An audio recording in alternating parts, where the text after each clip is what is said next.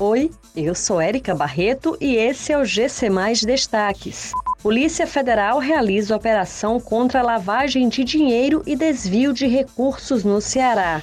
Cariri tem alto índice de infecção por sarampo. Carteira de Estudante 2021 começa a valer hoje em Fortaleza. A Polícia Federal realiza nesta terça-feira a Operação Fruto de Espinho 2, para abrir um inquérito policial que apura fraude em licitação, lavagem de dinheiro e desvio de recursos públicos federais do Fundeb em Juazeiro do Norte, no Cariri cearense. Ao todo, os policiais federais cumprem mandados de busca e apreensão em domicílios investigados em Fortaleza e Jati, no interior do Ceará. Estão sendo apreendidas mídias, celulares e documentos.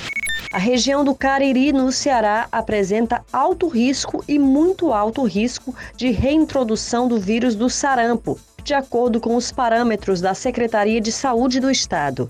Recentemente, a cidade de Crato registrou o primeiro caso da doença que tem assustado os moradores.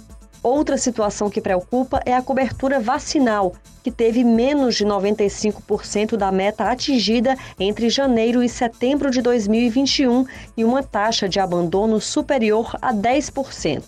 A vacinação é a única forma de conter a transmissão do sarampo.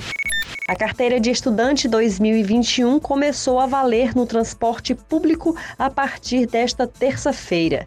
Desde o fim de novembro, a Etufor vem realizando a entrega do documento da rede pública de ensino para as entidades estudantis.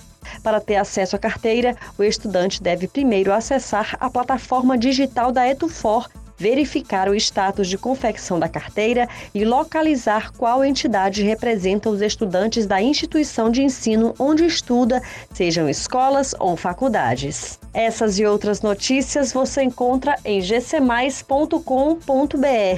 Até mais!